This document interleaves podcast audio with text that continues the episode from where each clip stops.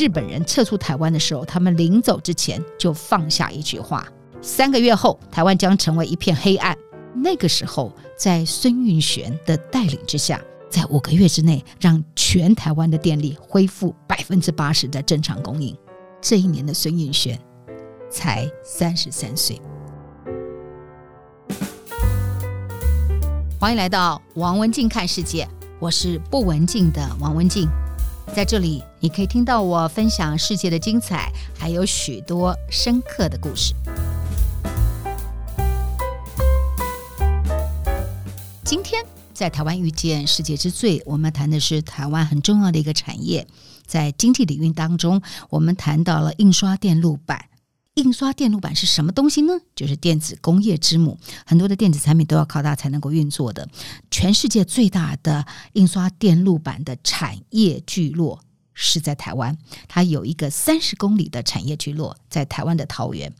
这个产业聚落呢，占全球市占率超过三成。那么台湾已经连续十年称霸全球。谈到这个世界之最。我不是要介绍其中下面的一个企业家，我想介绍为这个世界之最奠下基础非常棒的一个好官。之前我介绍过李国鼎，他被誉为台湾的科技产业之父。那么在跟李国鼎同期的另外一个官员孙运璇，今天我就是要来介绍他。这个行政院长跟现在的行政院长到底有什么不同呢？我们来看看。永远的行政院长孙运璇。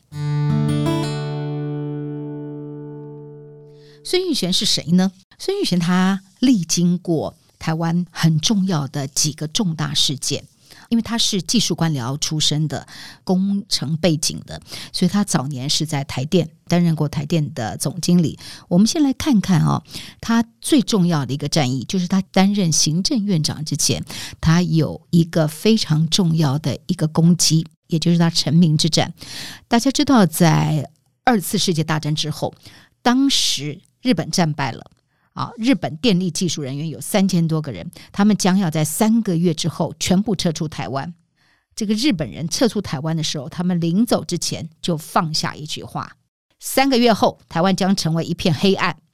意思是说，没有日本人，台湾人是搞不定这些电力系统的。对于台电人来讲，情绪是激动的，我们一定要做给你看。所以在那个时候，在孙运璇的带领之下。当时他担任是台电机电处的处长，他带着一批部署、一批学生南来北往的奔波，不眠不休的进行抢修工程。结果最后在五个月之内，让全台湾的电力恢复百分之八十的正常供应。这一年的孙运璇才三十三岁，三十三岁的孙运璇让台湾电力从日本人的手上成功的接掌下来了。那因为他这样的一个担当，后来也在世界上都有能见度了，所以世界银行也看中孙玉璇在台电很杰出的一个表现，所以在一九六四年聘请他作为奈及利亚电力公司的总经理到非洲去哦。所以，呃，孙运璇后来也去了非洲。他在奈及利亚的三年之内，他推动了奈及利亚电力公司的管理革新，然后新建了水力电厂工程，让水力发电成为一个大的一个系统，让整个增加了奈及利亚发电的百分之八十八。那么，在台电任内哦，在一九六二年，他是台电的总经理，就是去奈及利亚之前呢，他还有一件很重要的一件事情，就是在。台湾的电力政策上面，由原本的水力电厂，它定定了一个台湾电力的发展的政策组成，就是火力电厂为主，水力电厂为辅的一个重要的政策，所以大力的发展火力电厂。那么，它执行的乡村电气化，乡村电气化让台湾的电力的普及率超过了当时的日本，超过了当时南韩，达到了百分之九十九点七，意思是几乎是百分之百。也就是在这之后，受聘到了世界银行到奈及利亚去。那么之后，他从奈及利亚回到台湾，他担任过两个部长。因为我刚刚说过，他是工程背景，哈，他是技术背景，所以他在内阁的第一个任务是交通部长。他是在一九六七年，啊，大概民国五十六年那年他大概是五十四岁，他担任了交通部长。我们在上一集特别介绍的李国鼎，那个同期李国鼎是经济部长。那李国鼎担任经济部长的任内做了很多事情，孙运璇是接李国鼎接续经济部长的任务。我们先来说说孙运璇在担任交通部长的时候，他很重要的就是推动了台湾村村有道路，在全省广建道路。这奠定了我们后来台湾汽车交通的基础。那同时，他也在交通部长任内负责十大建设的工作，所以北回铁路啊、桃园机场啊、台中港啊、苏澳港啊、铁路电气化啊、南北高速公路，都是在那个时候他的规划。交通部长任内结束之后，他继续转任的就是担任经济部长，也就在五十六岁的时候，他的经济部长足足做了九年之久。那么，在孙运璇接李国鼎的这一段时间呢，刚好就是台湾退出联合国。一九七三年，台湾第一次石油危机，都是在九年的经济部长任内。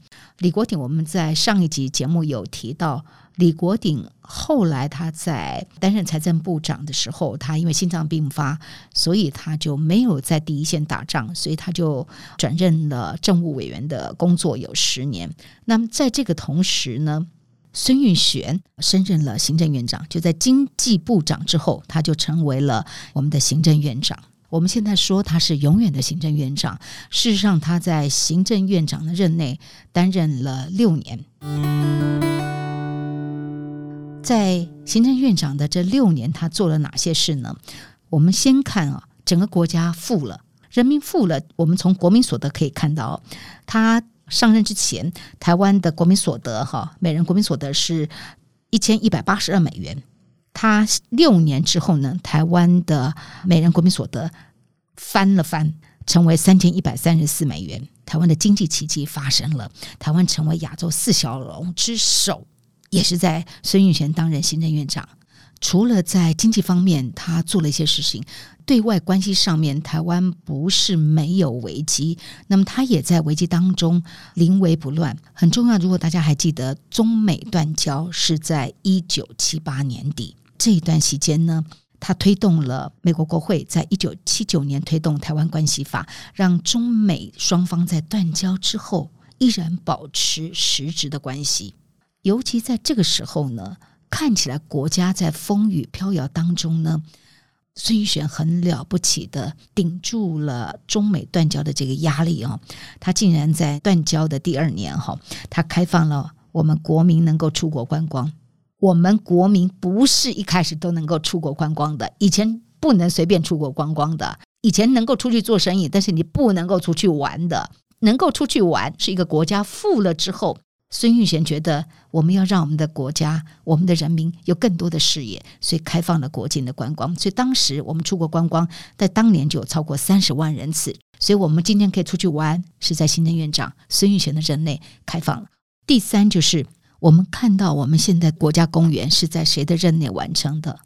在孙运璇的任内，他设立的国家公园指定了玉山国家公园、垦丁、雪山、大霸尖山、泰鲁阁。这些作为国家公园的预定区域，那台湾的第一座的国家公园是哪一座呢？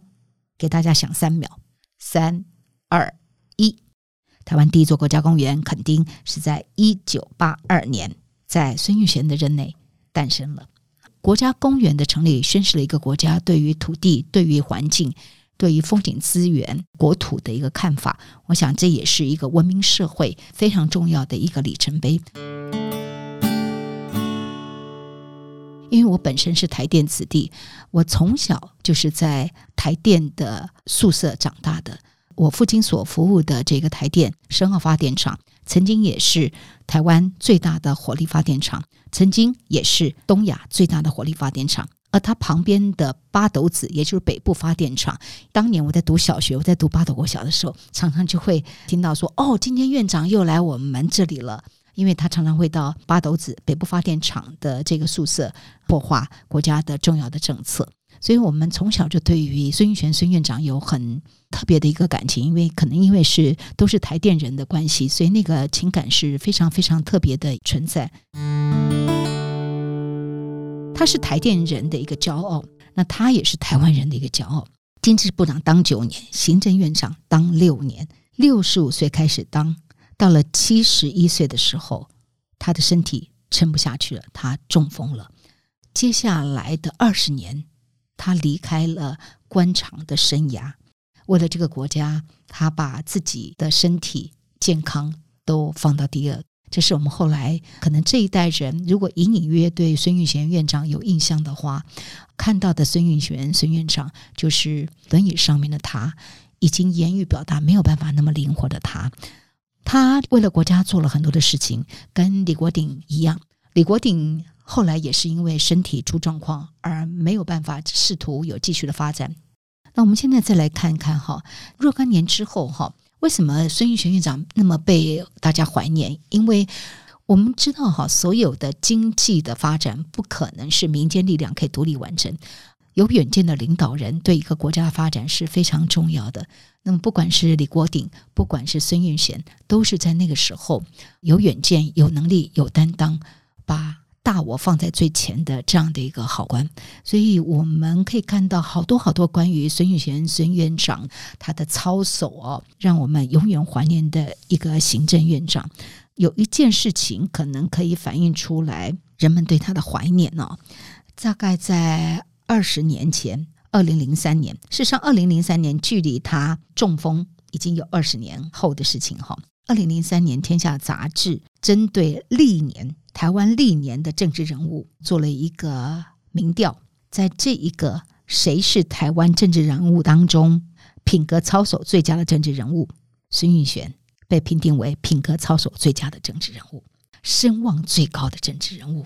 那么多年了，孙璇孙院长也辞世很多年了，但每每想起他，都会想起台湾今天的世界之最，台湾今天的美好。在人为建设上面、经济奇迹上面，曾经这块土地有好多让人永远永远怀念的好官。没有他们，没有今天的台湾；没有他们，我们不会有这么多精彩的台湾。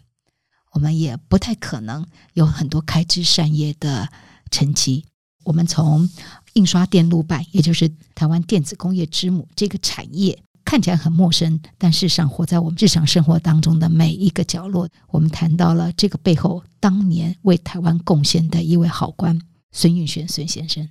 今天的王文静看世界就先到这儿，也别忘了到我的 FB 去分享您对于这一集孙运璇永远的行政院长您的看法。同时，我们也给新上任的行政院长给一点时间，有一点空间，能够为台湾做一些事情。这就是今天的节目内容，希望您喜欢。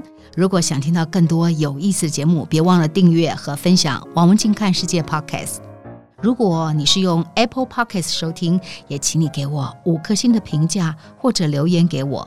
我是不文静的王文静，我们下次再见。